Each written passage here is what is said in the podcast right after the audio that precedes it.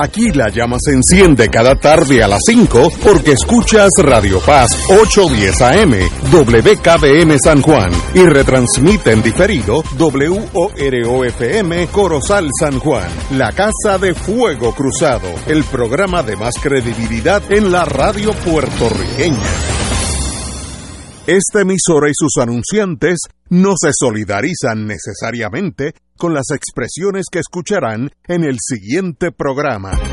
Son las 5 de la tarde, hora de escuchar Fuego Cruzado, el programa de más credibilidad en la radio puertorriqueña, en las voces de Ignacio Rivera y sus panelistas invitados con su discusión política dinámica e incisiva de los acontecimientos más importantes del momento. Fuego Cruzado comienza ahora.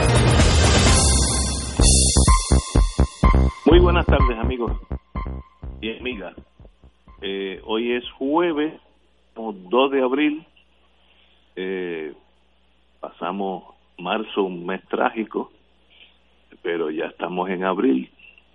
La campana de la infección todavía no ha llegado al máximo, pero como dicen en inglés, aquellos años cuando uno tenía el pelo negro, we, we shall overcome. Eh, tengo en la línea a Tato Rivera Santana. Muy buenas tardes, Tato. Buenas tardes, Ignacio, y buenas tardes a todos los amigos y amigas que nos están escuchando. No sé si Arturo ya llegó. No, parece que no, no ha llegado, pero ya mismo llegará este virus. bueno, la noticia, vamos a empezar con algo positivo siempre. La noticia que está llegando es que el Seguro Social ha dicho desde su director en Estados Unidos que no habrá retraso alguno en torno a aquellos pensionados de Social Security a sus pensiones, incluyendo el SSI, Supplemental Security Income, que es un, diferencial que se le da a aquellos que están por debajo de la línea de pobreza, aún con el Social Security. Dijo que esos llegará eh, religiosamente el día que le que le la palabra que usó es será recibido puntualmente punctually en inglés también hay una buena noticia de, de las agencias federales en torno a los universitarios de Puerto Rico bajo el CARES Act eh, en torno al coronavirus hay una moratoria de seis meses en los intereses de préstamos estudiantiles. El estudiante tiene que hablar con su proveedor del préstamo para eh, acogerse a esa moratoria. Eh, el que se dio de baja por el coronavirus sigue elegible para esas becas, también eso es bueno.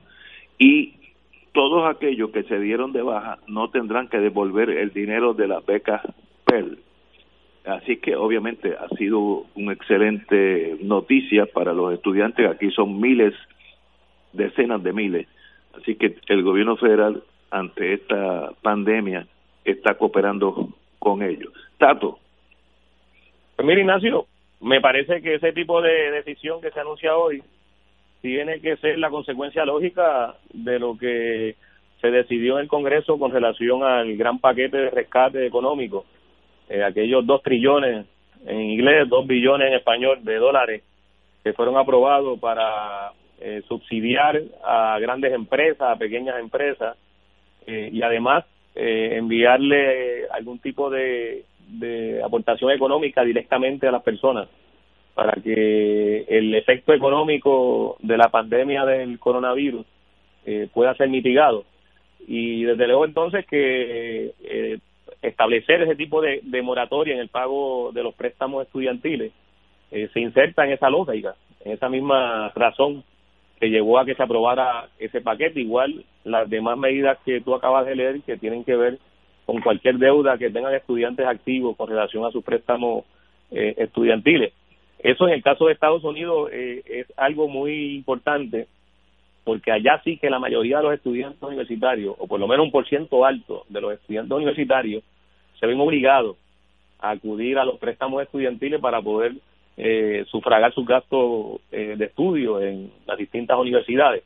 Eh, no sé en qué proporción eh, es la diferencia entre lo que ocurre a nivel de los estudiantes en Estados Unidos con relación a los estudiantes en Puerto Rico, pero sí sé que en el caso de Estados Unidos eh, hay una frecuencia mayor de los estudiantes acudir a los préstamos estudiantiles para poder terminar sus estudios universitarios, porque allá la educación no, no tiene un sistema público abarcador como existe en otros países y hay muchas instituciones universitaria privada eh, que desde luego pues cobran eh, unas matrículas muy altas, unos costos de matrícula muy altas para que los estudiantes puedan cursar sus carreras universitarias en sus instituciones. Eh, así que me parece que es una es una medida que está en sintonía con, con la lógica que estuvo detrás de la aprobación del paquete eh, multibillonario de que se aprobó en el Congreso de Estados Unidos.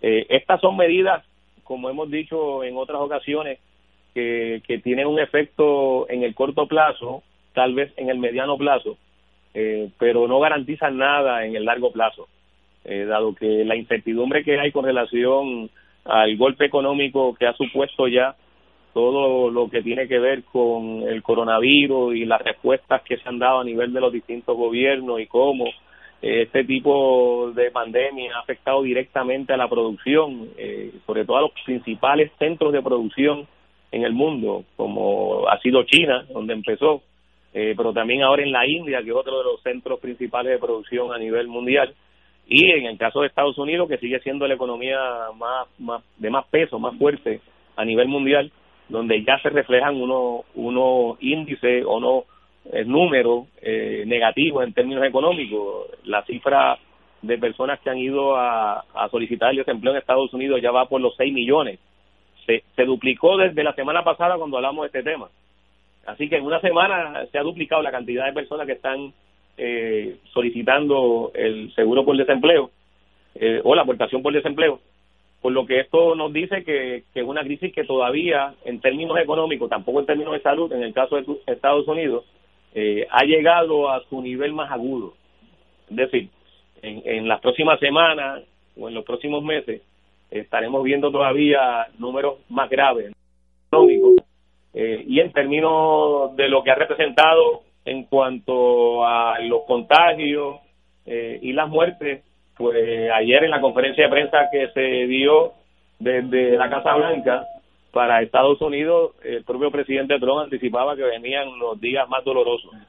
Eh, así, que, que todo todo esto hay que verlo de una forma completa, integrada, eh, el, el, asunto sanitario, el asunto de la pandemia eh, sigue con, un ritmo ascendente todavía.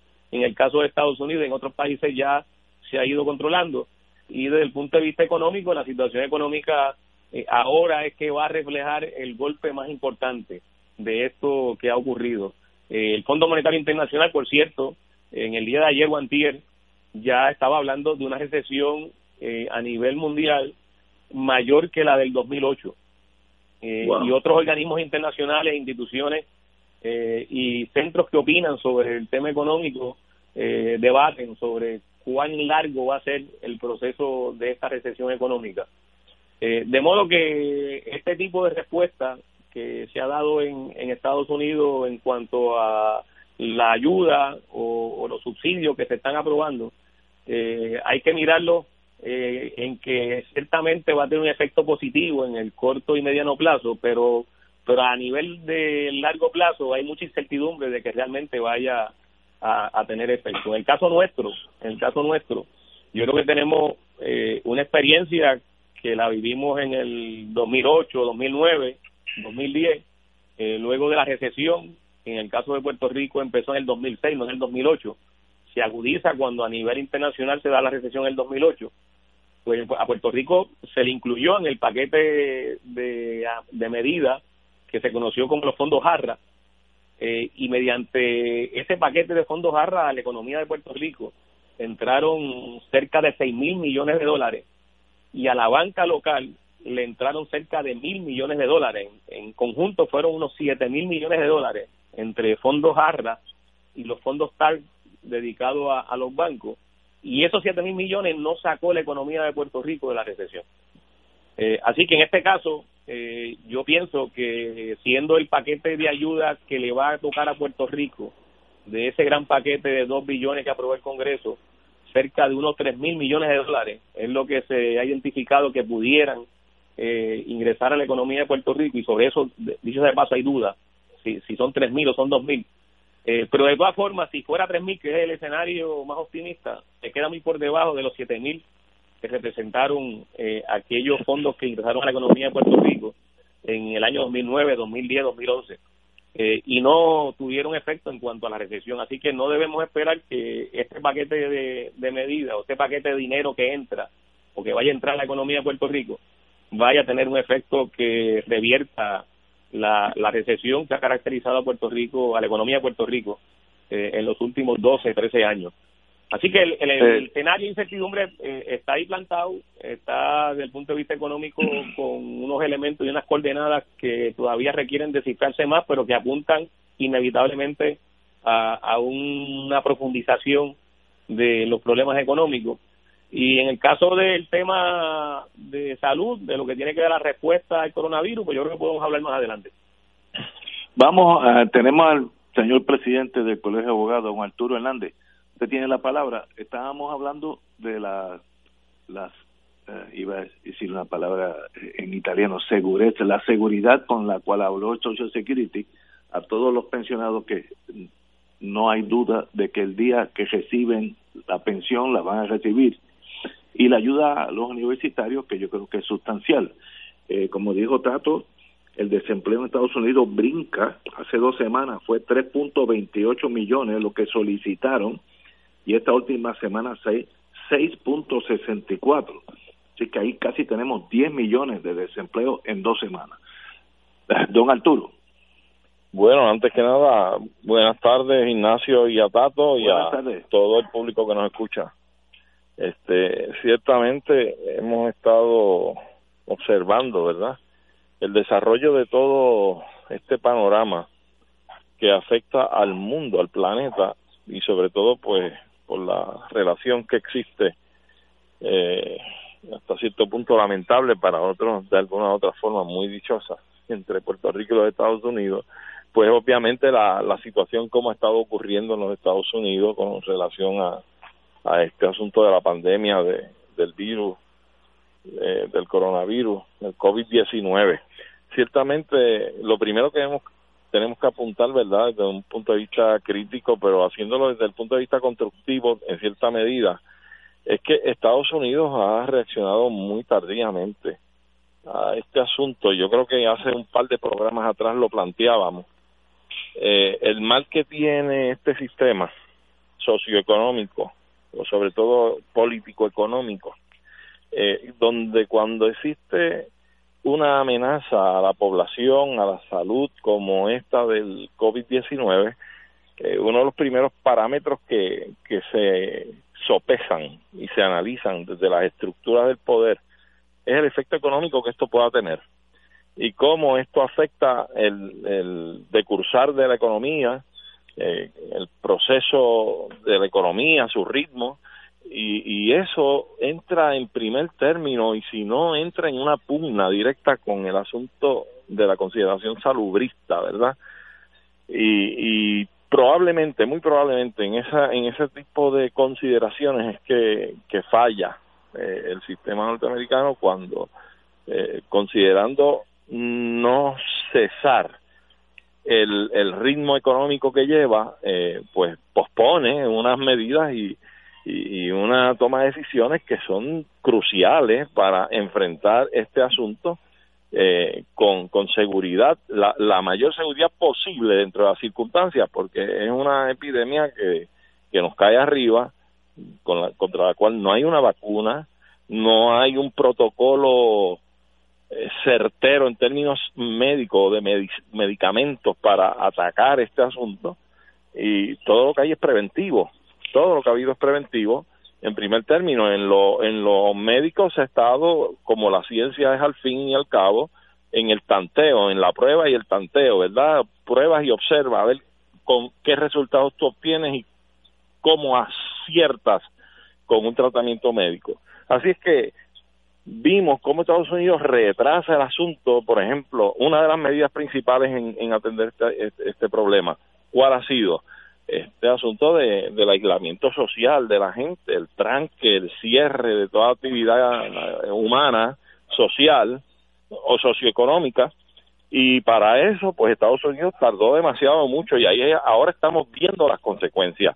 Lo que fue considerado probablemente a última instancia para no tratar de dislocar el proceso económico y toda la actividad económica de la nación norteamericana, pues resulta que por no atenderse a tiempo y no considerar ese factor económico como prioritario es lo que más está afectando ahora su economía, ¿ves?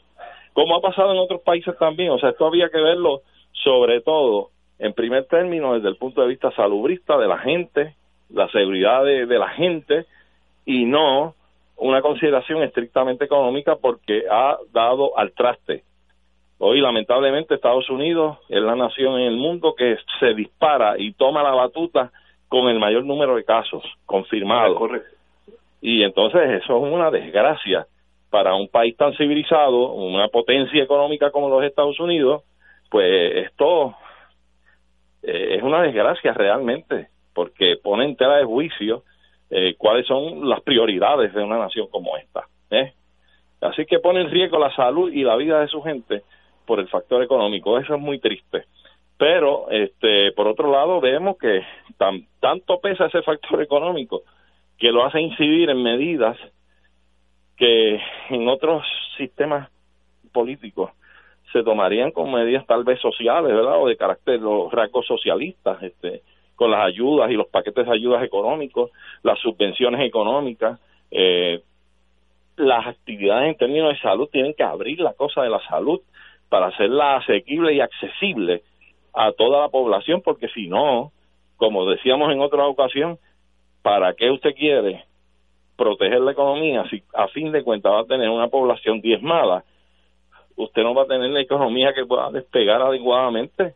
Así es que es muy lamentable lo que estamos viendo. En Puerto Rico yo creo que se tomaron medidas muy acertadas en términos de aislamiento social de una forma preventiva y temprana, hasta cierto punto, bastante temprana y yo creo que en ese sentido se va, se va por buen camino. Hay que estar observando, esto probablemente pique un poco más del 12 de abril, pero hay que, hay que poner de nuestra parte.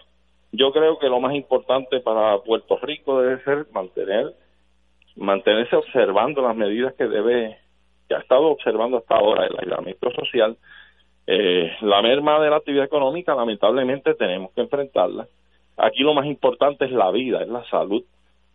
Sin vida y sin salud no hay consideraciones económicas que podamos tener ni aspiraciones para salir adelante. Respecto al país, ¿verdad? Por otro lado, independientemente de las inyecciones económicas que pueda llegar de los Estados Unidos a Puerto Rico para inyectar un poco más la economía nuestra, darle un, un estímulo, un impulso, como decía Tato Rivera ahorita, yo entiendo que serán insuficientes y se quedarán cortas. Ahora, habrá que ver si frente a la nueva disyuntiva económica de los Estados Unidos y Puerto Rico, en esta recesión enorme que habrá de ya, ya, ya eh, comenzó, eh, tenemos que ver también los otros factores que han estado incidiendo en esta relación nuestra. Por un lado, la desidia del gobierno de los Estados Unidos respecto a Puerto Rico, eh, las posiciones claras que han asumido respecto a las aspiraciones de un sector del país y del liderato político actual y si esto daría ocasión o no para los Estados Unidos a aprovechar el momento y empezar a hacer unas sueltes de cabos, ¿verdad? Soltando algunos nudos para propiciar que eh, Puerto Rico pudiera abrirse un poco más en el campo económico de forma que pueda desarrollar parte de su economía de una manera propia, al amparo, naturalmente, eso no va a ser de otra forma, al amparo de la sombrilla de la economía norteamericana, pero que Puerto Rico empiece a utilizar unas herramientas que hasta ahora no han estado disponibles. Y me refiero a asuntos como probablemente volver a traer en el código económico el asunto de alguna sección como la 936, que lo hemos estado hablando también, igual que eh, derogar las secciones de la ley de cabotaje que aplican al país y otras medidas que pudieran darnos el estímulo adecuado para nosotros poder tener herramientas propias y empezar a abrir un curso de la economía propias para el país y que pueda estar en interrelación con la economía norteamericana que sirva a los intereses de ambos, como siempre ha sido. Pero sobre todo los intereses norteamericanos, que es lo que siempre ha prevalecido, ¿verdad? Desde el primer día que llegaron. Eh, pero yo creo que esto pudiera darse y habría que estar pendiente. Para esto habría necesariamente que tener lideratos que puedan entrar en esa escena para tratar de forzar el que esas oportunidades puedan surgir y se puedan dar. Tenemos que ir a una pausa, amigos, y regresamos with Crossfire. Esto es Fuego Cruzado por Radio Paz 810 AM. Oye, te podrán decir que te cubren, pero no todos cumplen. El mío, sí. Si me preguntas a mí, yo estoy con MMM. Me da más en una sola cubierta. Me cubre todos los dientes y más opciones de OTC. Y si el día menos pensado necesito un estudio o tratamiento, me cubre mejor que el otro. Cámbiate al plan más completo. MMM. Caminar juntos es darte mucho más. Hoy Puerto Rico vive momentos que han cambiado nuestro diario vivir. El coronavirus ya es una pandemia a nivel mundial. Por el bien de los más vulnerables y tus seres queridos, evitemos su propagación y contagio. La radio siempre ha estado en los momentos más importantes de tu vida. Ahora más que nunca estamos contigo. Por eso únete a nosotros y quédate en tu casa. Conéctate, somos tu mejor compañía para informarte, orientarte y entretenerte. Un mensaje de la Asociación de Radiodifusores y esta emisora. Tu plan, ¿te dejes escoger? El mío sí. Si me preguntas a mí, yo estoy con MMM. Me da más opciones de OTC y los recojo en la farmacia sin receta o los entregan a casa. Así de fácil. Cámbiate al plan que te da más opciones de OTC, con hasta 110 dólares mensuales para medicamentos sin receta. MMM, caminar juntos es darte mucho más. MMM Healthcare NRS es un plan HMO y PPO con un contrato Medicare. La afiliación MMM depende de la renovación del contrato. Beneficio válido. Gobierno, actor Fuego Cruzado está contigo en todo Puerto Rico. En Oro 92.5 FM, Radio Paz 810 y el Canal 13 estamos trabajando a tono con la emergencia que en estos momentos está viviendo Puerto Rico. Estamos ofreciendo nuestros servicios al máximo con el personal disponible según nos permitan las circunstancias. Si tiene un mensaje para ofrecer a sus asociados, clientes o personal, solo tiene que llamar al 787-349-7949, 787-552-0825 y nuestros empleados le comunican al personal de ventas para atender su necesidad. A nuestros clientes estén en comunicación con su ejecutivo o ejecutiva de ventas que continúan ofreciendo sus servicios como de costumbre. Recuerden los teléfonos 787-349-7949 y 787-552-0825. Y ahora continúa Fuego Cruzado. Bueno, tenemos vamos a salir de Puerto Rico. En el día de hoy han pasado varias cosas. El, la legislatura nuestra, ya sea el Senado y la Cámara, están considerando alternativas para posponer las primarias del 7 de junio. Yo, yo diría que eso es casi mandatorio. El Partido Popular, vía su presidente Aníbal José Torres, el amigo, mantienen un diálogo positivo a esos efectos. Así que me da la impresión que las primarias se van a posponer. ¿Para cuándo? Pues hasta ahora no, no creo que nadie sepa. Mi pregunta jurídica es que la Constitución dice que la, la eh, elección será en, en noviembre, pero no recuerdo si dice en el mes de noviembre, porque si dice el mes de noviembre, se pondría para el último día de noviembre y tendríamos un mes más. Eh, pero no, no, no lo recuerdo. Eh, pero en esta crisis, atosigar la, política es casi eh, un insulto al pueblo que está ahora debatiendo si vivimos o no vivimos y dentro de eso, dentro de ese, ese esa marabunta humana es casi irrisorio el mundo político con sus cositas chiquitas. ¿Qué ustedes piensan? Arturo. Pues mira, yo eh, para, para empezar de salida, ¿verdad? Debo ser sumamente honesto. yo no creo ni me interesa ni simpatizo con ese ejercicio que es uno eh, lleno totalmente de futilidad. Eh, yo creo que ha sido un empeño de tratar de vincularse con esto de eso de la unión permanente y todo ese bembé que siempre han montado estos partidos tradicionales, ha sido un intento de, querer pegarnos más a la política norteamericana sin ningún efecto ni consecuencia alguna.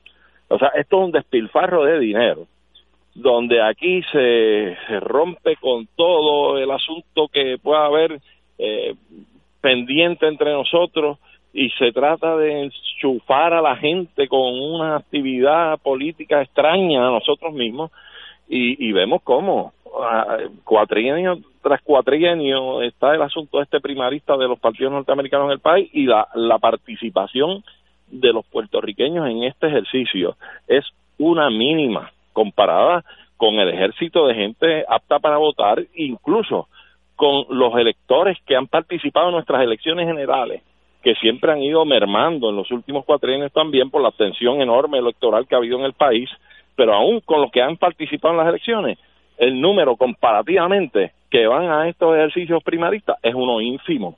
Y esto es un ejercicio en futilidad, no logra absolutamente nada. Hemos visto cómo se respalda un candidato sin ningún tipo de consecuencia. Usted puede respaldar aquí un candidato que salga electo en esa primaria por el partido que sea, republicano o demócrata, y ponga usted que sale electo presidente de la nación norteamericana. Y como usted viene a ver, qué influencia y qué efecto decisorio tiene el resultado de ese ejercicio nuestro con la ejecutoria de ese primer mandatario norteamericano respecto a Puerto Rico. Yo siempre he dicho, Trump ha sido un personaje que no tiene estilo, no tiene moldes con relación a cómo ha, reaccionado a la relación con Puerto Rico, con relación a Puerto Rico. Los que le han precedido a él han tenido elegancia, han, han sido muchos muy hipócritas y el trato ha sido igual. Lo que pasa es que lo han disimulado, no lo han expresado pública ni abiertamente. Pero a lo que voy es que a fin de cuentas, este ejercicio no tiene nada que ver, no nos conecta, no nos hace más hábiles en términos políticos para beneficiar al país un ejercicio como este. Es un despilfarro de dinero. Yo creo que ese dinero debe aprovecharse para otras cosas que hay que resolver en Puerto Rico, ¿verdad? Así que sencillamente a mí ni me suma ni me resta el asunto primarista en Puerto Rico, por el contrario, lo detesto y lo critico bastante. Tato, quiero decir que, vamos, antes que entre Tato, en torno a la política local, hasta el día de hoy, Pierluisi ha recaudado 279 mil dólares para su campaña. Voy a redondear. Batia le sigue con 176 mil, que están bastante pegados en el, en el plano político. Eh, la señora gobernadora, 34 mil. Carmen Yulín 41 mil, Charlie Delgado 33 mil, César Vázquez aún no ha registrado su campaña, así que está en cero, la señora Lúgaro 16 mil y Dalmao del PIB 4 mil 700. Eh, ahí uno ve exactamente dónde el dinero, a quién está cobijando el dinero de Big Money, como dicen en Estados Unidos, que es a Pierluisi y a Batia. Eh, con la, con la información que te di antes, después poner las la primarias, pero ¿qué quiere decir esos números, Tato? Tú, tú que eres un planificador. Gracias por emplazarme de esa forma. Mira, sobre, sobre la, la primaria en Puerto Rico, la de los partidos en Puerto Rico, que es la que se está planteando posponer, y coincido con Arturo que la primaria de los partidos de Estados Unidos no solo debe posponerse, sino eliminarse por las razones que Arturo ha esbozado, que, no las voy a repetir. por esas son primarias de un proceso electoral en otro país. Y me interesan desde luego, y me interesa saber cómo va ese proceso. Pero una cosa es que a uno le interese el proceso electoral y lo que ocurra políticamente en un país distinto al uno, y en este caso en Estados Unidos, pues desde luego que es de mucho interés uno saber y conocer cómo va ese proceso pero eso es una cosa y otra cosa es participar.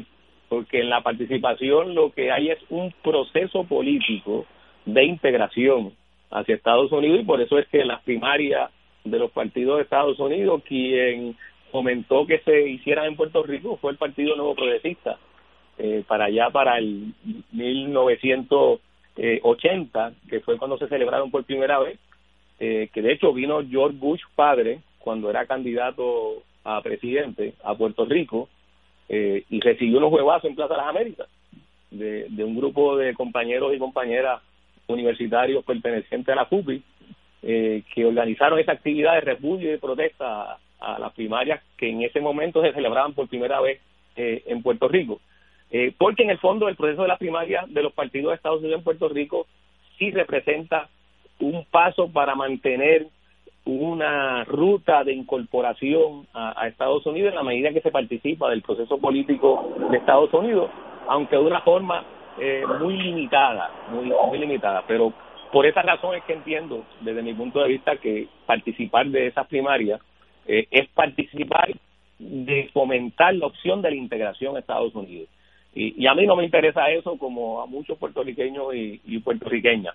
Así que yo preferiría que se eliminaran, eh, no que se, se pospusieran. Pero en el caso de las primarias de los partidos en Puerto Rico, eh, sí, ciertamente la oposición eh, está ahí en la, en la mesa, está sobre el plan, la hoja de ruta de lo que se vaya a hacer en cuanto a los procesos electorales en Puerto Rico en los próximos meses, desde luego como resultado de todo este asunto del coronavirus.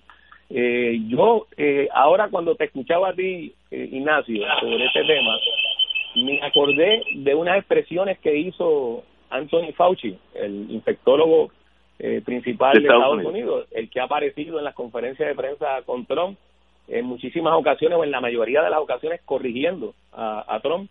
Eh, y recuerdo que en una de esas conferencias de prensa, luego de terminada la misma, los periodistas le preguntaron sobre la promesa de Trump de que ya para el día de Pascua Estados Unidos había regresado a la normalidad. Y Fauci le contestó a ese periodista, aquí el calendario lo dispone el coronavirus. No, no, no va nadie. Es el coronavirus el que está decidiendo eh, cuál va a ser los sucesos en cuanto a, calendario, no solo en términos eh, cotidianos, sino en términos en términos políticos. Y, y pienso que ciertamente, eh, a la luz de lo que ha venido ocurriendo en Estados Unidos y en el caso nuestro, eh, hemos visto que todavía lo anunció ayer el secretario de Salud recién nombrado, no se ha llegado al punto de mayor eh, agudeza de, la crisis, a, lo que llaman la curva, la campana esa, a la cima de la campana.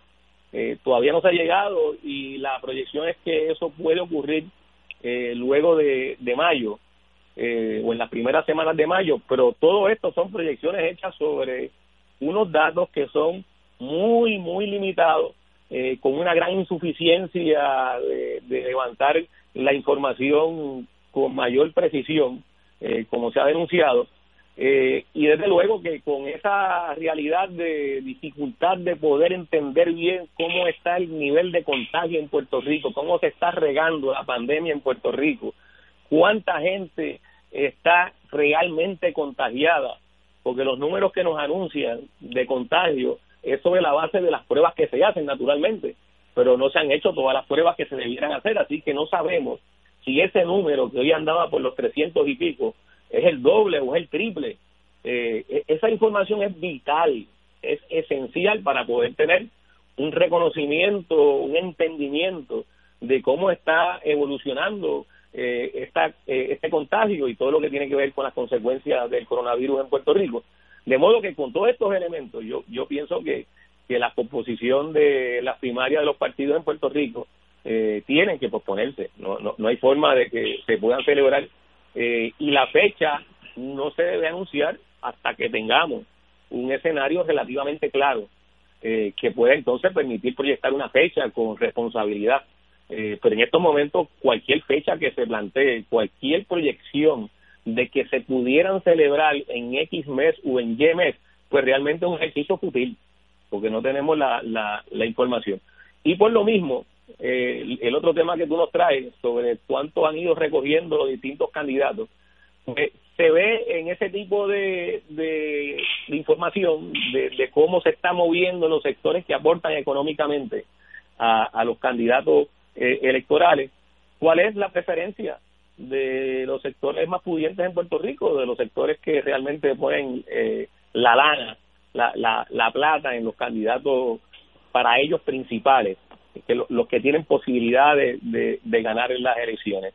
Y sin duda alguna, esos datos eh, apuntan a que tanto Pierluisi como, como Batia, uno en el Partido Popular, Batia, Pierluisi en el Partido Nuevo Progresista, eh, resultan ser los favoritos de los sectores económicos pudientes en Puerto Rico, de, ese sector empresarial, eh, de esos sectores que, que no han tenido crisis económica, que, que no han sufrido la recesión. Eh, por cierto, muchos de ellos se han enriquecido durante el proceso de la recesión en Puerto Rico. Ellas son un indicador importante y, yo creo que, que, el elector en Puerto Rico, eh, el electorado en general, debe mirar esa información porque dice mucho, dice más que, que un análisis de cuatro páginas que, una investigación eh, a fondo de un experto o una experta, eh, porque es el, el elemento que nos ilustra por dónde se está moviendo el capital en Puerto Rico con relación a los candidatos que van a estar favoreciendo, que desde luego son los candidatos de, los de los dos partidos principales, el PNP eh, y el PPD. Pero cuidado con el calendario de las elecciones generales también. Uno no sabe si, si el proceso eh, como lo estamos viendo, eh, se alargue, se alargue y que entonces las elecciones no necesariamente ocurran en noviembre. Pero esto es otra discusión. Eh, y como tú planteabas, Ignacio, tiene unos elementos constitucionales que, que tendrán que mirar los constitucionalistas. Yo no soy constitucionalista, pero en última instancia la realidad es más imponente que cualquier documento y cualquier constitución. Y para muestra, ahí está el verano del 2019. Eh, aquí no existe revocatorio y un gobernador tuvo que renunciar. Eh, la constitución no proveía para, para, para eso y la gente lo logró políticamente en la movilización en la calle. Eh, así que hay muchas cosas, muchas cosas que se van a estar determinando fuera de los marcos que tradicionalmente sirven de, de frontera y de guardarraya a muchos de los comportamientos y procesos sociales y políticos en, en nuestro país. Realmente estamos en un momento eh, inédito, no solo en Puerto Rico, eh, a nivel eh, mundial. en una situación inédita. Este asunto de posponer procesos electorales está ocurriendo también en otros países. en el día de ayer, Mantiel, en Rusia se pospuso también un, un referéndum que se iba a celebrar. y en otros países se están moviendo a posponer procesos políticos y procesos electorales porque uno no puede plantearse actuar de forma irracional. Aquí la racionalidad, aquí el sentido común eh, tiene que prevalecer, eh, precisamente porque no ha prevalecido incluso en, la forma en que se ha respondido a esta pandemia en distintos países, particularmente en Estados Unidos y muy particularmente en el caso de Puerto Rico. Tenemos que ir a una pausa, amigos. Son las 5 y 40. Vamos a una pausa y regresamos con Fuego Cruzado. Esto es Fuego Cruzado por Radio Paz 810 AM. Oye, te podrán decir que te cubren, pero no todos cumplen. El mío, sí. Si me preguntas a mí, yo estoy con MMM. Me da más en una sola cubierta. Me cubre todos los dientes y más opciones de OTC. Y si el día menos pensado necesito un estudio o tratamiento, me cubre mejor que el otro. Cámbiate al plan más completo. MMM. Caminar juntos es darte mucho más. Actor pagado. Fuego Cruzado está contigo en todo Puerto Rico. La pandemia que amenaza a la humanidad en estos días de incertidumbre ha puesto en peligro no solo la salud de las personas, sino que también la economía global y la subsistencia financiera de la familia y otras instituciones. Las emisoras católicas que antes de la crisis ya enfrentaban una situación precaria para poder funcionar se ha mantenido en el aire sirviendo a la comunidad y a los fieles, brindándole aliento y promoviendo la fe y la esperanza. Ahora más que nunca recabamos de tus oraciones y ayuda económica para mantener este ministerio. Envía tu aportación a través de la aplicación ATH móvil de la siguiente manera. Paso número uno, marca Pay a Business. 2. Busca Radio Paz 810. 3. Escribe la cantidad de donativo. Y 4. Marca enviar. Mil gracias y que Dios te colme de bendiciones por tu ayuda. Fanático del deporte, la mejor información y el mejor análisis lo escuchas los sábados a las 2 de la tarde por Impacto Deportivo con Javier Sabat y el más completo elenco en deportes por Radio Paz 810 AM y en las redes sociales Facebook, Impacto Deportivo, Radio PR, Twitter e Instagram, Impacto underscore Deport. Juntos, impactando el deporte nacional. En Oro 92.5 FM, Radio Paz 810 y el Canal 13 estamos trabajando a tono con la emergencia que en estos momentos está viviendo Puerto Rico. Estamos ofreciendo nuestros servicios al máximo con el personal disponible según nos permitan las circunstancias. Si tiene un mensaje para ofrecer a sus asociados, clientes o personal, solo tiene que llamar al 787-349-7949, 787-552-0825 y nuestros empleados le comunican al personal de ventas para atender su necesidad. A nuestros clientes estén en comunicación con su ejecutivo o ejecutiva de ventas que continúan ofreciendo sus servicios como de costumbre. Recuerden los teléfonos 787-349-7949 y 787-552-0825. Existen instrumentos financieros que generan ganancias de los mercados bursátiles con garantía de principal invertido. Las anualidades indexadas brindan excelentes rendimientos y garantías de inversión superando los instrumentos tradicionales de ahorro. Para orientación y citas, llama a los expertos en seguros y anualidades de RJBB and Associates al 787-691-2899 o al 787-505-1891 proveyendo tranquilidad, transfiriendo tu riesgo. Recuerda 787-691-2899 o 505-1891. Y ahora continúa Fuego Cruzado. Regresamos amigos y amigas. Bueno, nos quedamos, estábamos hablando de las primarias, le vamos a dar un turno al compañero Arturo Hernández en torno a las primarias nativas entre los muchachos locales.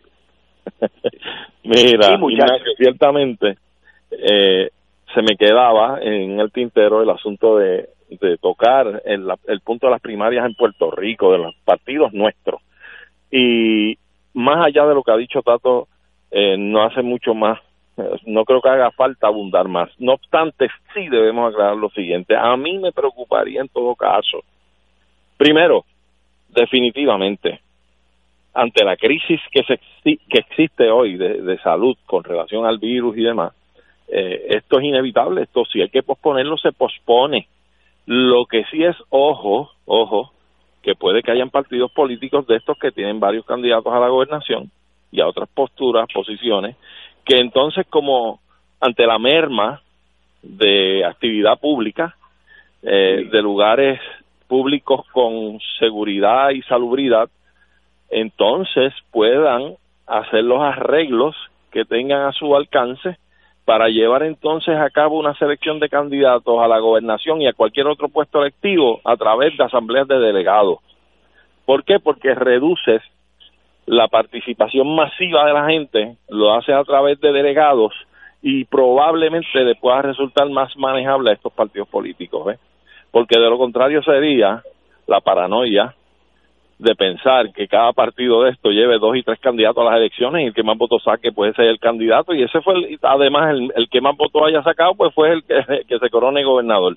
Ya tuvimos uno con 40% aproximadamente de los votos electos que no duró el cuatrienio. ¿Verdad? Así que nada habría de extrañarse, pero al menos fuera de la broma o de la sátira, eh, en términos estructurales, eh, opciones probablemente reales pudiera darse que estos partidos, ante estas circunstancias, la cúpula de estos partidos se reúnan y opten por no asistir a primaria y convocar asambleas de delegados para hacer las elecciones de sus candidatos a los puestos electivos. Eso hay que estar pendiente a ver qué puede ocurrir con relación a ese asunto.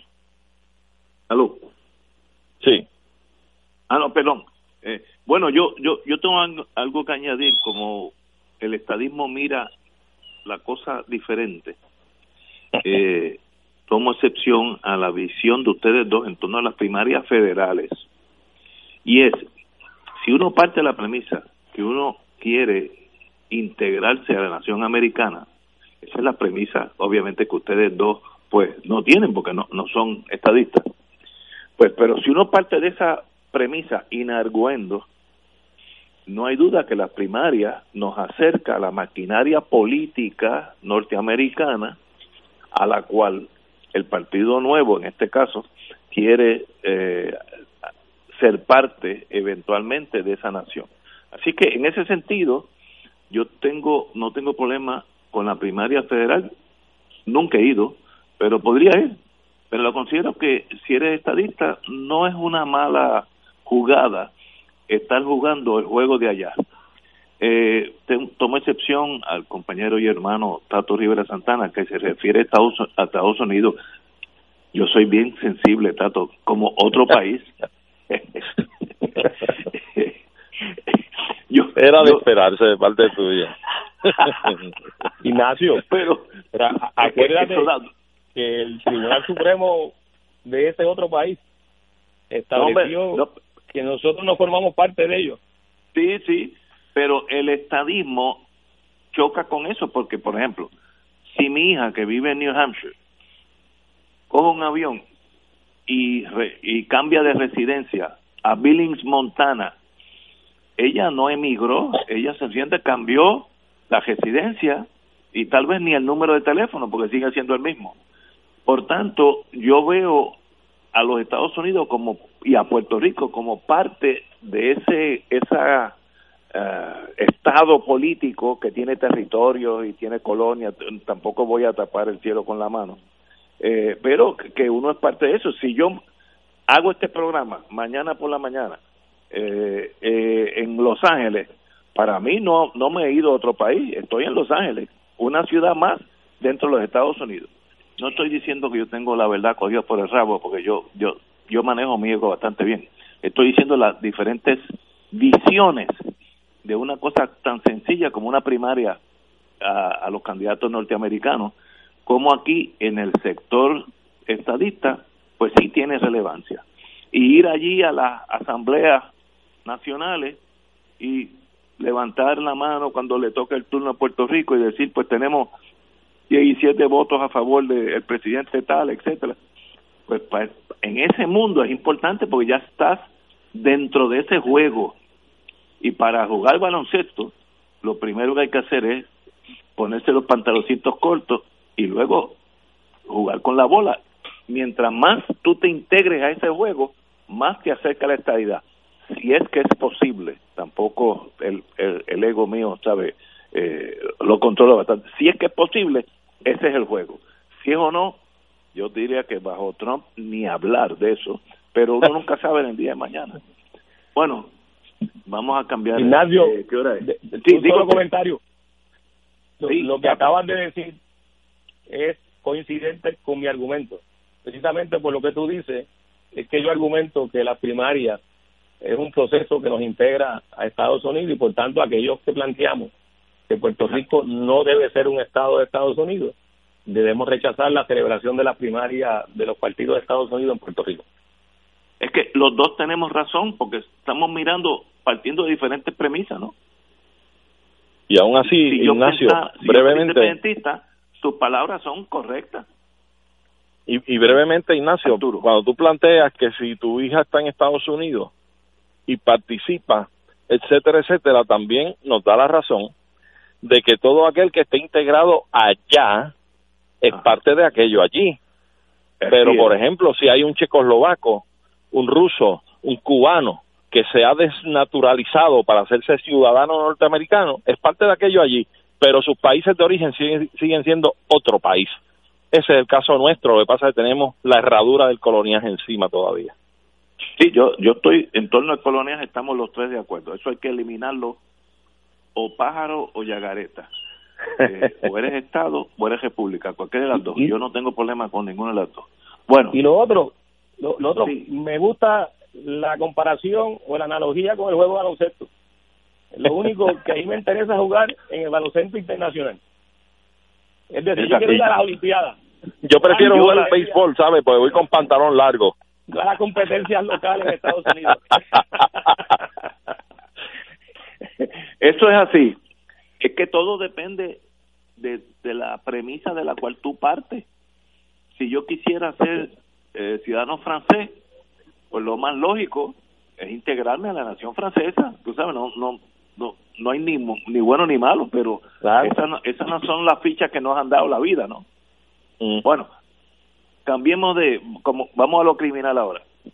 Las señoras Mayra Ponce y la señora Glenda Ponce, hermanas, han solicitado cambiar la alegación siete y nueve eh, acusaciones eh, a cada una, siete y nueve, siete a una y nueve a otra, en torno al fraude que ocurrió en educación. Este es el caso que envuelve a Julia Kelleher. Aquellos que están en ese mundo criminal, y Arturo lo ha manejado muchos años, sabe que si hay dos testigos o dos acusados que llegan a unos acuerdos con la fiscalía, se declaran culpables, no lo sentencia de inmediato, sino que lo dejan guindando, es porque en su día ellas pueden ser testigos contra el principal, en este caso Julia Keller, pero esto pasa todos los días en Puerto Rico. Y entonces, una vez que testifiquen, entonces el, fiscal somete en los federales 5K1 una moción que dice, pues mire, esta señora fue de gran valía para la fiscalía, por tanto, eh, déjela, en vez de meterle seis años, déjala en probatorio, déle un año, lo que sea. Eso se llama la, la 5K. Y me veo, me da la impresión que estas señoras Ponce ya han, llegado a un acuerdo, el cual desconozco, estoy mirando desde afuera, que le podría poner el caso a la señora Kelleher mucho más en peligro a ella. Yo sé que se presume inocente, pero si ya hay dos testigos alineados por fiscalía y yo fui uno de esos fiscales, yo sé cómo se hace eso en el Tribunal Federal, el día de mañana ellas pueden resultar testigos. Arturo, usted que ha bregado con lo mismo también por muchos años. Pero al lado de acá. Eso es verdad. Tú tienes más expertise que yo en ese mundo, Federico, allí pero y, y, lo digo porque mira siempre he dicho en términos comparativos tal vez tú coincidas conmigo Ignacio para mí, ese mundo de Fiscalía y Tribunal Federal, yo siempre lo comparo con una plancha industrial de Londres. No es una planchita de mano, eso es una mostra. Eso allí cuando tú vas, mire, eso de los derechos constitucionales y civiles es muy raro el que tú puedas preservar ahí en ese proceso. Pero tienen todo. Cualquier grabación es legal, cualquier filmación es legal, todo es válido. Bueno, Vamos a empezar por la, la, barbaridad del gran jurado federal, ¿eh? que es atroz, eh, es, una, es un monstruo que atenta contra los más fundamentales principios de los derechos de la gente, ¿verdad? Pero a fin de cuentas, yo coincido contigo en lo que es, es una analogía con lo que es en nuestro procesamiento criminal en Puerto Rico.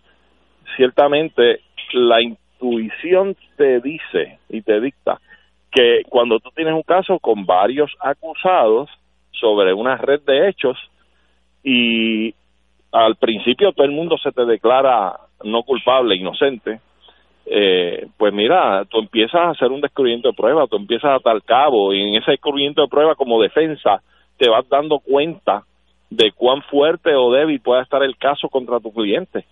Y asimismo también hay la posibilidad de que hayan acercamientos por un lado o por el otro, quiere decir, por parte del Ministerio Público, la Fiscalía, o por parte de Defensa hacia el Ministerio Público, eh, sobre la posibilidad de algún tipo de acuerdo que pueda redundar en una reducción significativa en la condena del cliente de uno, ¿verdad? Porque como a veces uno le dice a los clientes, le dice, mira, te estás enfrentando esta acusación, en la ley lo que se establece de salir culpable o de resultar culpable a final del proceso, se establece que la pena es de cárcel mandatoria, no le da discreción al juez. yo veo el caso, esto está mitad y mitad como lo veo, si fallamos y sale un fallo que te culpa, te hace culpable, el que se va para adentro eres tú, yo me voy para mi casa. La decisión es suya. Usted me dice si buscamos un arreglo donde usted se quede afuera con una reclasificación del delito o, lo vamos a ver. ¿eh? Y entonces, pues, todas esas cosas ocurren. Esta es la trama humana, ¿verdad? De día a día, el peso de la libertad de un hombre, la prueba que enfrenta, los cargos que enfrenta, todo eso. Y, puede haberse dado en toda esta conjunción de elementos el que si hayan habido acercamientos de un lado y de otro, ya sea defensa y ministerio público y viceversa, donde se haya negociado y se le haya propuesto, ¿verdad?, por la Fiscalía Federal a estas personas a través de sus abogados, decirle, bueno, si me cooperan, yo no tendría problema en reclasificarle delitos, en archivar uno que otro, que me haga alegación por esto, y si coopera y me declara contra los principales aquí, pues mira, yo estaría en posición de pedirle al jugador que la pena sea una para cumplirla fuera, con restricciones, fuera de la cárcel, y todo eso pesa, a fin de cuentas. ¿eh? Y máxime cuando han sido personas que probablemente no tuvieron un beneficio como pudo haberlo obtenido los actores principales en ese esquema, este, y, y todo esto son elementos de, de mucha humanidad los que pesan en el proceso y los actores en el juego, pues tienen que ir poniendo esas fichas en su punto, en su, en, su conjunto, para que se den unas decisiones y se tomen unas alternativas.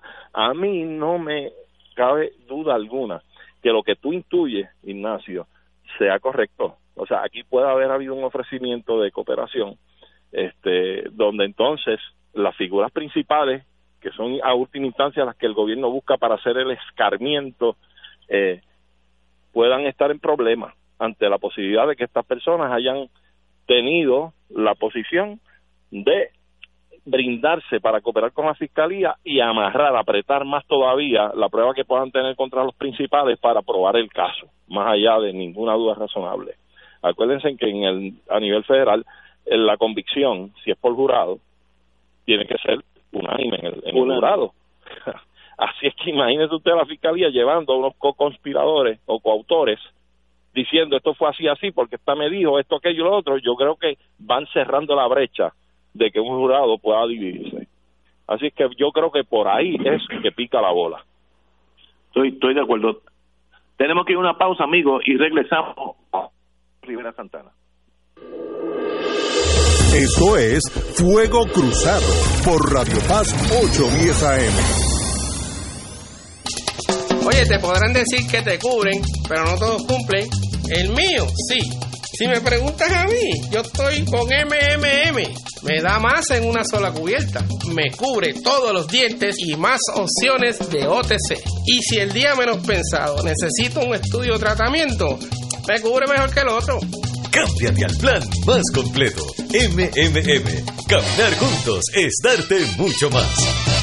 Hoy Puerto Rico vive momentos que han cambiado nuestro diario vivir. El coronavirus ya es una pandemia a nivel mundial. Por el bien de los más vulnerables y tus seres queridos, evitemos su propagación y contagio. La radio siempre ha estado en los momentos más importantes de tu vida. Ahora más que nunca estamos contigo. Por eso únete a nosotros y quédate en tu casa. Conéctate, somos tu mejor compañía para informarte, orientarte y entretenerte. Un mensaje de la Asociación de Radiodifusores y esta emisora. Tu plan, te dejes escoger. El mío sí. Si me preguntas a mí, yo estoy con MMM. Me da más opciones de OTC y los recojo en la farmacia sin receta o los entregan a casa. Así de fácil. Cámbiate al plan que te da más opciones de OTC con hasta 110 dólares mensuales para medicamentos sin receta. MMM. Caminar juntos es darte mucho más. MMM Healthcare NRS es un plan HMO y PPO con un contrato Medicare. La afiliación MMM depende de la renovación del contrato. Beneficio. Cubierta. Actor pagado. Fuego Cruzado está contigo en todo Puerto Rico.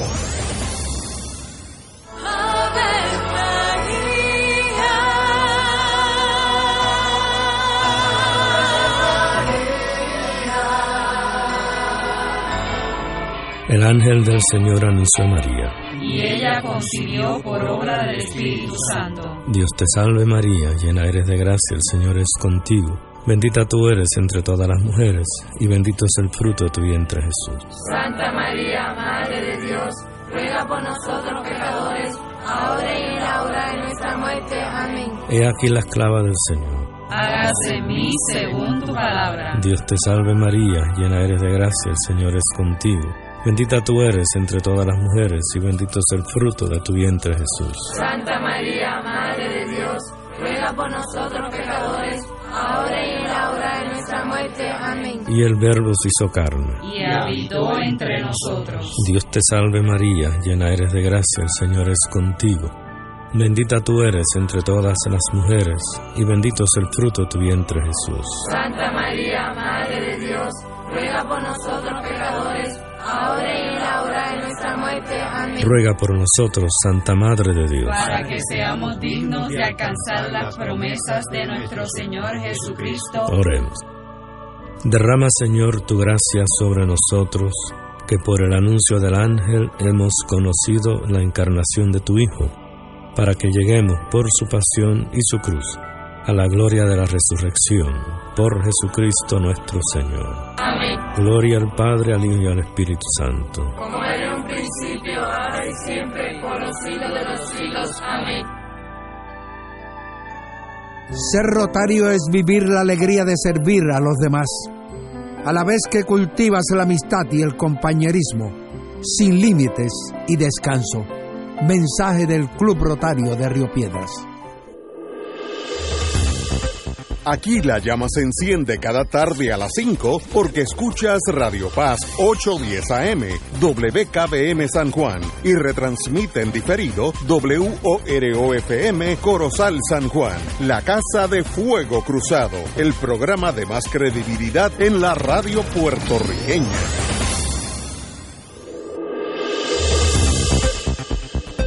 Y ahora continúa Fuego Cruzado.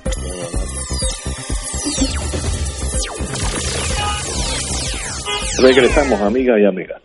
Tengo el vicepresidente de los Estados Unidos, Mike Pence, ha indicado que los Estados Unidos espera de 100.000 a 260.000 muertos una vez que termine toda la campana esta de infección.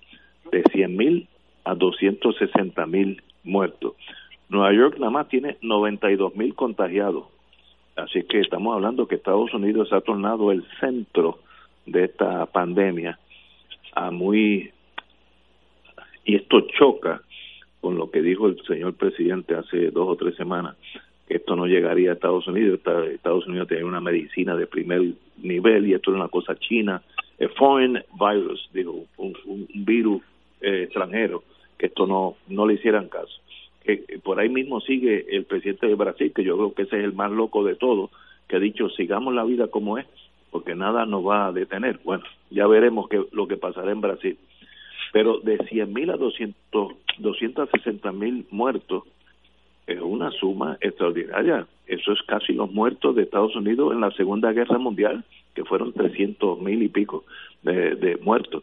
Así que estamos hablando una tragedia mayúscula en la cual nosotros cogemos nuestro agüita porque nosotros estamos en esta jurisdicción.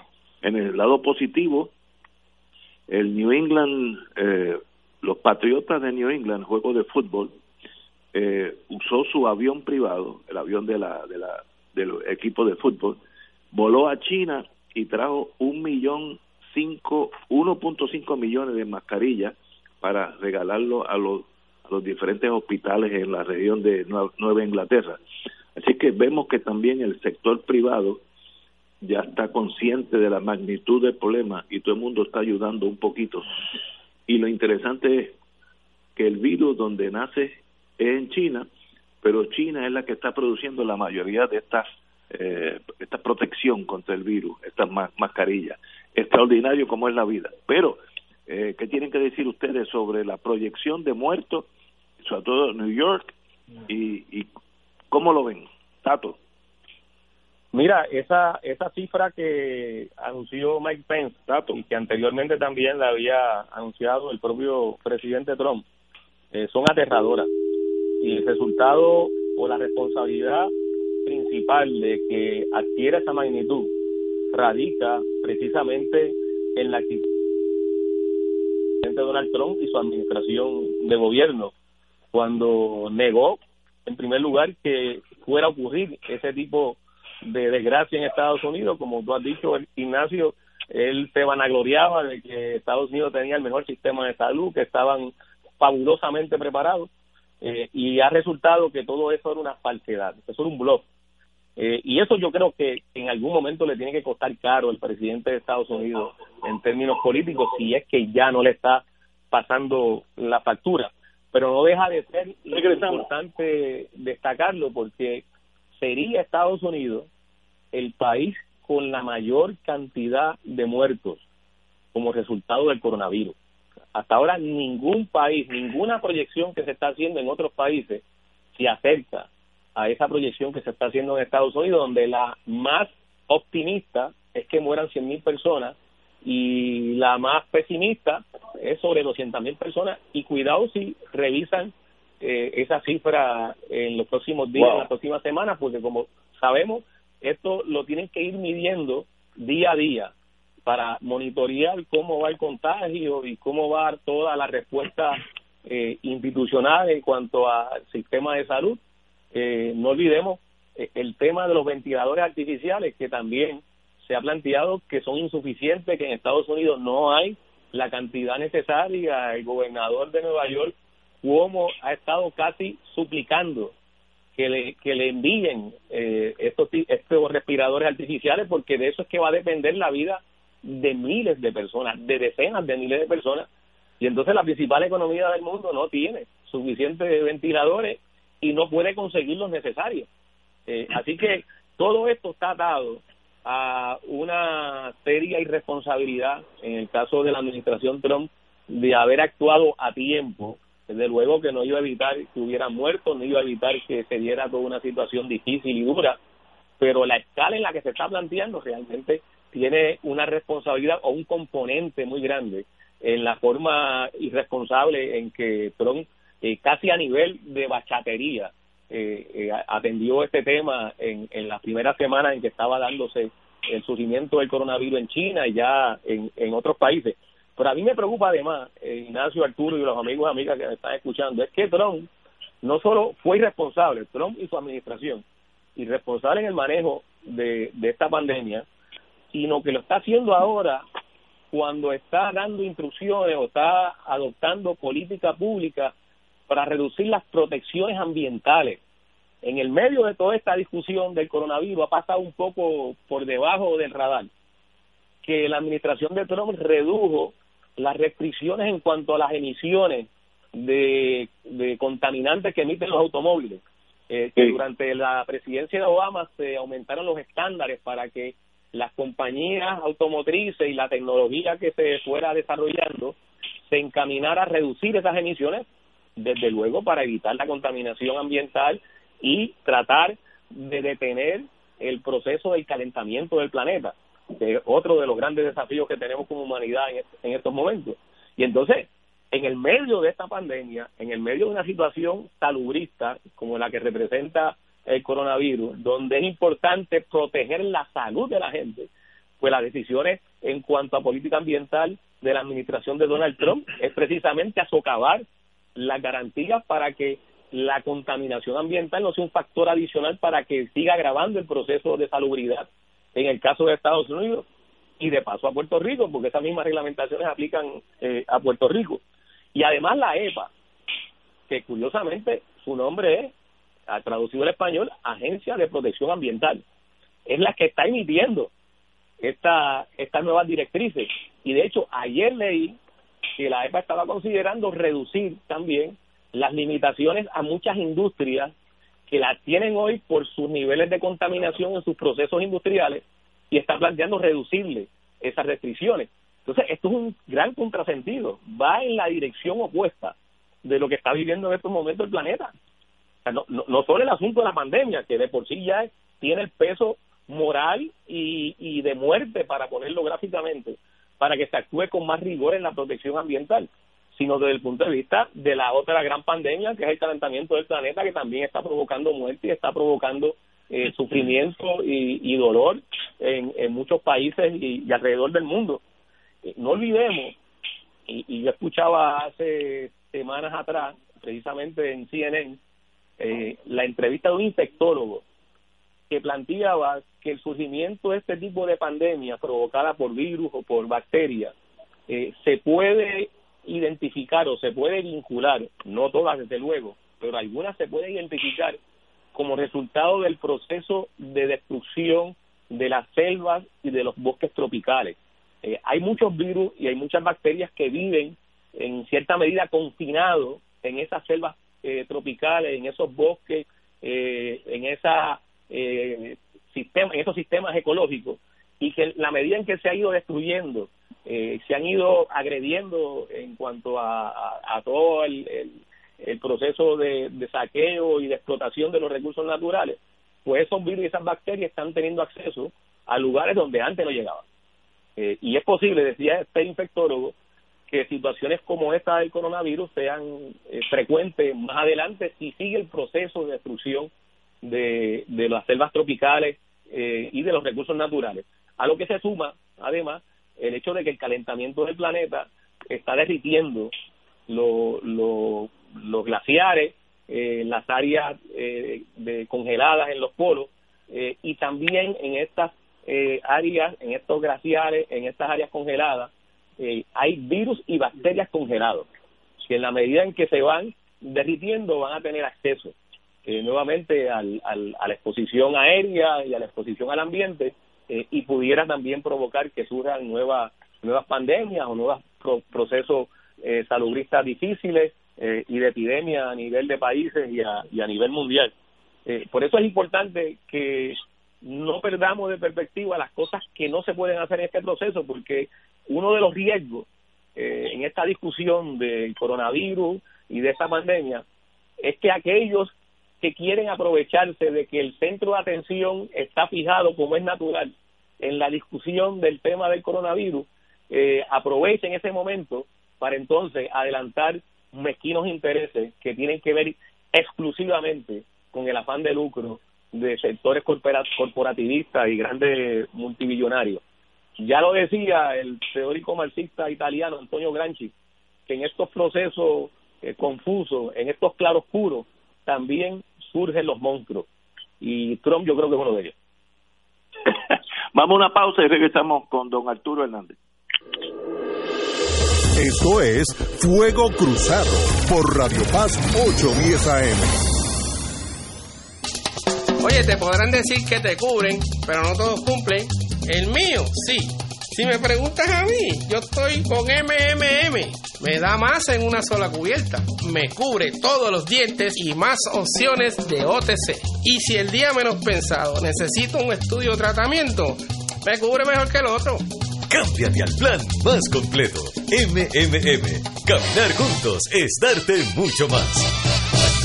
Hoy Puerto Rico vive momentos que han cambiado nuestro diario vivir. El coronavirus ya es una pandemia a nivel mundial. Por el bien de los más vulnerables y tus seres queridos, evitemos su propagación y contagio. La radio siempre ha estado en los momentos más importantes de tu vida. Ahora más que nunca estamos contigo. Por eso únete a nosotros y quédate en tu casa. Conéctate, somos tu mejor compañía para informarte, orientarte y entretenerte. Un mensaje de la Asociación de Radiodifusores y esta emisora. Tu plan, te deja escoger. El mío sí.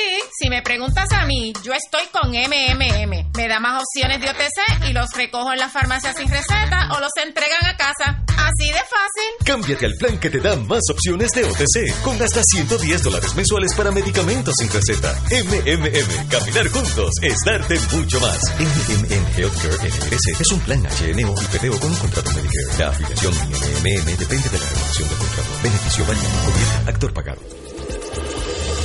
Fuego Cruzado está contigo en todo Puerto Rico. Se acerca la temporada de pago de contribución sobre ingresos, el famoso Tax Season. En RJBB and Associates te asesoramos para que al crear tu cuenta IRA tengas la mejor IRA del mercado. Así obtendrás la deducción contributiva que te permite la ley con el instrumento financiero de mejor rendimiento del mercado con garantía de principal. No lo dejes para el 15 de abril. Llámanos para cita y orientación al 787-691-2899 o al 505-1891. Proveyendo tranquilidad, transfiriendo tu riesgo. 787-691-2899 o 505-1891.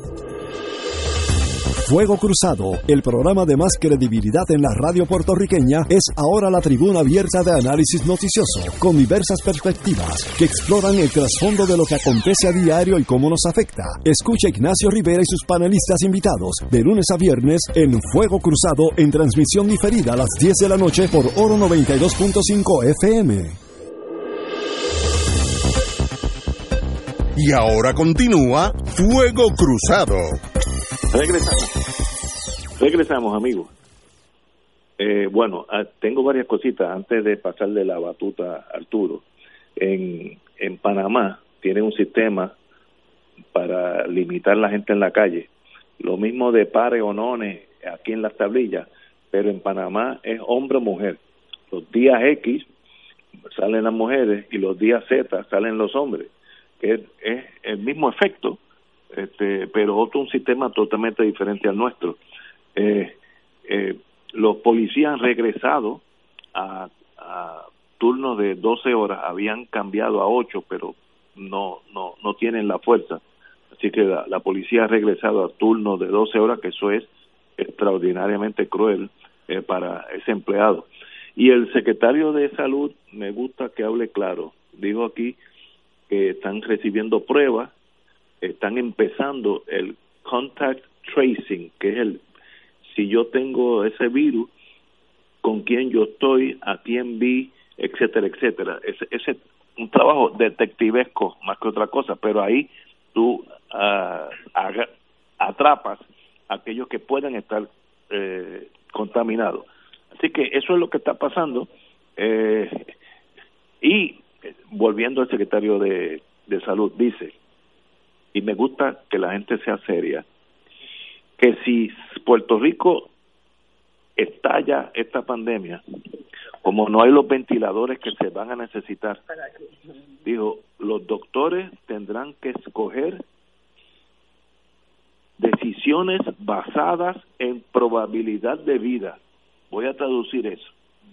Es que el médico que está allí va a determinar quién vive y quién no vive aquellos que él estime que ya están más allá que acá, déjalos quietos en lo que se mueran y vamos a concentrar en este. Eso pasa mucho en, en traumatología, este, a veces llegan cinco o seis gente en un choque de carro. Eh, tengo un pariente que ha sido traumatólogo, vive en Savannah, Georgia.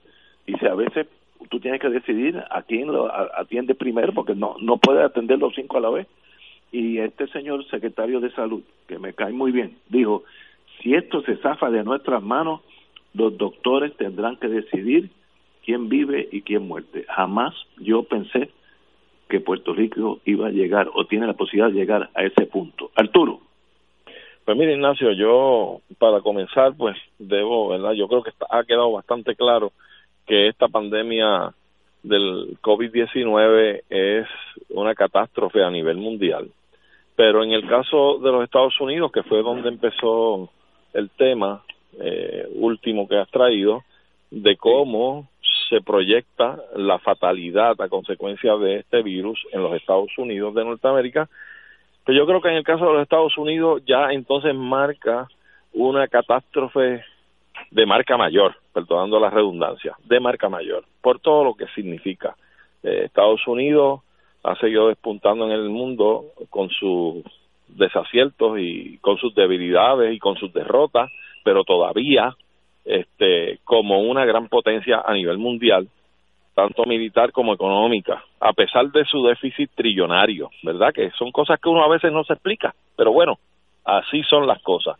Este, y entonces pues uno dice cómo es posible que esta gente que, que ostenta un liderato en ciertos órdenes del mundo, de, la vida, de, de, las sociedades y los países del mundo, este, haya caído en esto y volvemos que yo creo que la, la medida paliativa de prevención que lo constituye el aislamiento social eh, agarraron de él muy tarde. Yo creo que aquí tenía con alguien sensato, ¿verdad? Y con las mejores mentes ilustradas a nivel de, de salud y de seguridad en los Estados Unidos, esto fue un asunto que debió haber manejado desde un principio el gobierno federal sobre los gobiernos estatales. Es decir, debieron haberse reunido, fijar que era una medida indispensable, iniciar prontamente, ya semanas antes atrás, prontamente un cese de la actividad social y la actividad económica. Punto. Había que hacerlo. Y a la misma vez, esa decisión de política pública sobre esta emergencia, tomarla a nivel federal, que se impusiera sobre todos los estados y territorios de ellos. De manera que no le diera, como decimos en, eh, los estudios nuestros de derecho y en el constitucionalismo y demás, que, ocuparan el campo, ¿verdad? y que, y que no le dieran margen a los estados a tomar políticas sobre este asunto de si había cierre o no lo había. Mira, hay que cerrar, punto, y se acabó desde la esfera federal hacia abajo. Lamentablemente no ha ocurrido. Y ya vemos, ya estamos viendo las consecuencias y se proyectan unas consecuencias fatales para los Estados Unidos por encima de las demás naciones del mundo, como tú bien señalabas, el punto de referencia de China, donde surge por, inicialmente todo este problema. Pues mira, resulta que China se está destacando últimamente por brindarle auxilio a los países que están enfrentando esto de una forma grave, ¿verdad? Creo que en Italia enviaron una asignación monumental de medicamentos, de, de, protección, de mascarillas y guantes y demás, además de medicinas y paliativos para trabajar con esto, y lo han hecho en otros países también. Eh, es decir, que China se ha sentido hasta un punto responsable y solidario con el resto del planeta. China es una potencia económica y ha venido en las últimas décadas inyectando parte de su economía en otras regiones del mundo. Y, y esto pues no los puede apartar de esa visión que ellos tienen tampoco, ¿verdad? Eso vamos a ser realistas. En cuanto a Puerto Rico, yo creo que naturalmente este como dije, eh, hemos estado paliando este asunto, yo creo que hemos empezado a tiempo en el retraimiento este social y debo ser bien honesto y bien sincero. Se nota la marca distinta con sus aciertos y desaciertos, ¿ah? pero se nota, es comparable el actual secretario de salud con el anterior. Yo creo que ha sido una persona muy dispuesta a dar el frente, a decir las cosas como las ve, como las piensa. Creo que es una persona que ha tomado la batuta y que está actuando de una forma bastante dirigente en todo lo que está haciendo, con aciertos y desaciertos, porque hay sus detalles también, ¿verdad? Pero hay que dar el margen de la duda. Yo no tengo problema en concederlo a priori. Este, pero de todas maneras, yo creo que este asunto nos lleva a una situación que todavía no hemos llegado al pico, acá por lo menos en nuestro continente, acá en, las Américas eh, vemos los casos que se están dando, por ejemplo, en El Salvador con relación al manejo de la mortalidad y de los cadáveres. Es una cosa terrible, ¿verdad?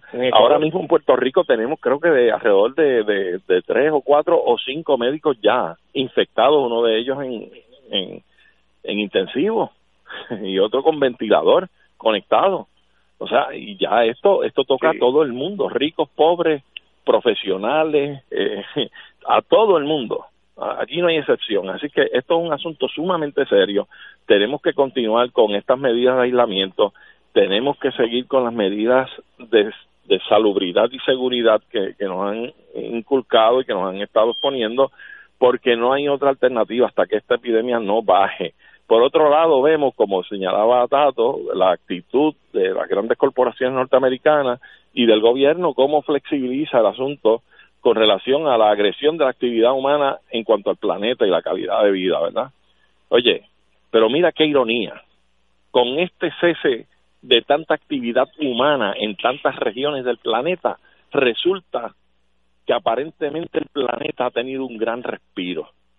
Hemos visto cómo la capa de ozono se está renovando, se está reconstituyendo de una forma muy avanzada en estas últimas semanas igualmente los mares, lugares como Venecia se ven los peces y las aguas claras, cuando antes no se veía nada en en esas calles marítimas en Venecia.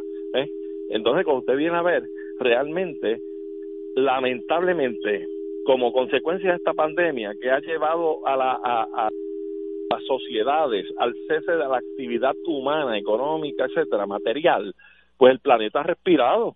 Pero entonces tenemos a Estados Unidos como el cangrejo caminando para atrás y vienen ahora a flexibilizar las normas para en su momento cuando venga el repunte, esa vorágine de producir y de recuperar, pues entonces que el planeta quede en último lugar. No nos importa eh, las protecciones para minimizar la contaminación, etcétera, etcétera, y volvemos al mismo ciclo, ¿verdad? Yo creo que tenemos que ser sumamente cautelosos en esto y críticos, porque el pertenece a todos, a los capitalistas, a los anarquistas, a los socialistas, a todos nos pertenece el planeta, igual que todos somos objeto del ataque del virus.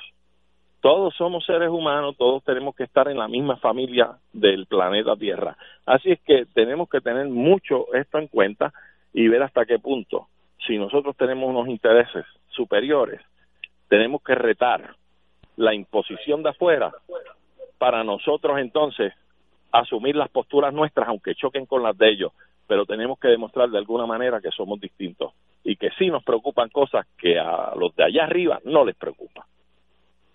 Eh, hay una noticia a los ambientalistas que la, la vida es siempre bonita eh, y es que la playa Agua Dulce al sur de Lima, que una, una playa tan grande que dicen que es la, el refugio de la clase trabajadora, puede se llena con 40 mil bañistas, imagínate.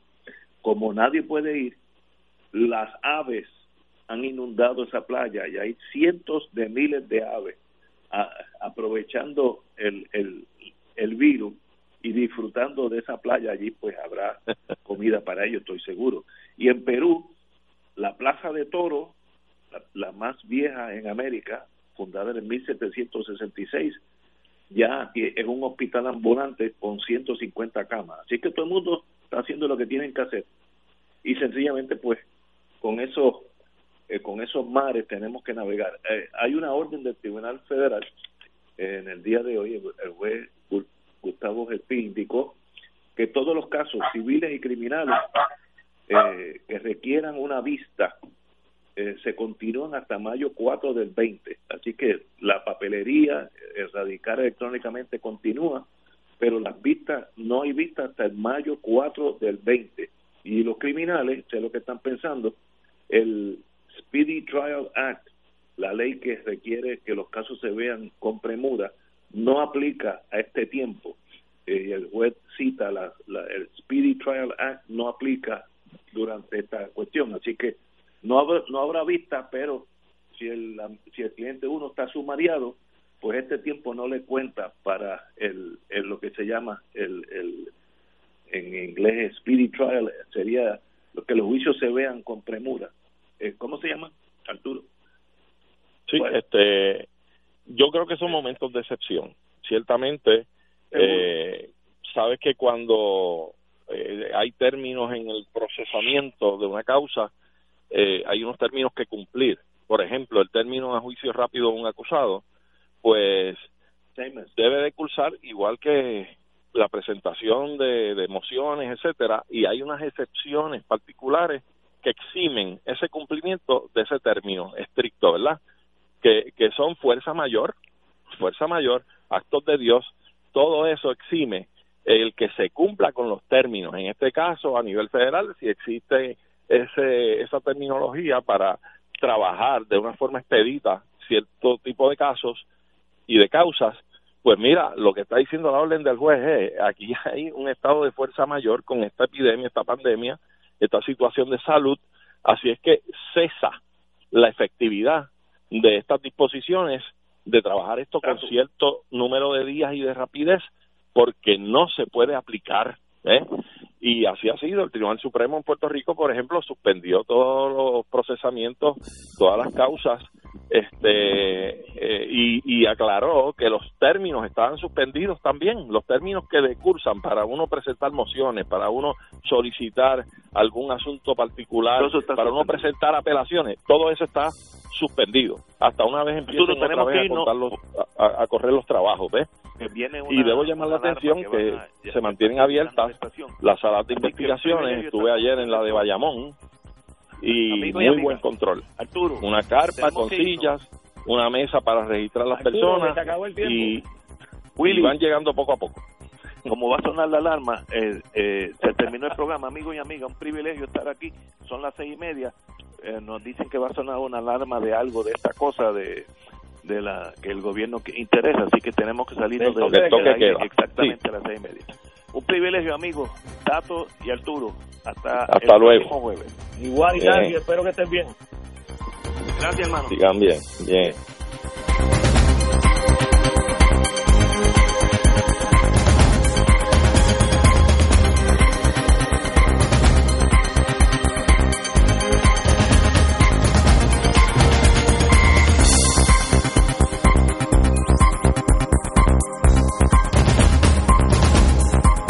Esta emisora y sus anunciantes no se solidarizan necesariamente con las expresiones vertidas en el programa que acaban de escuchar.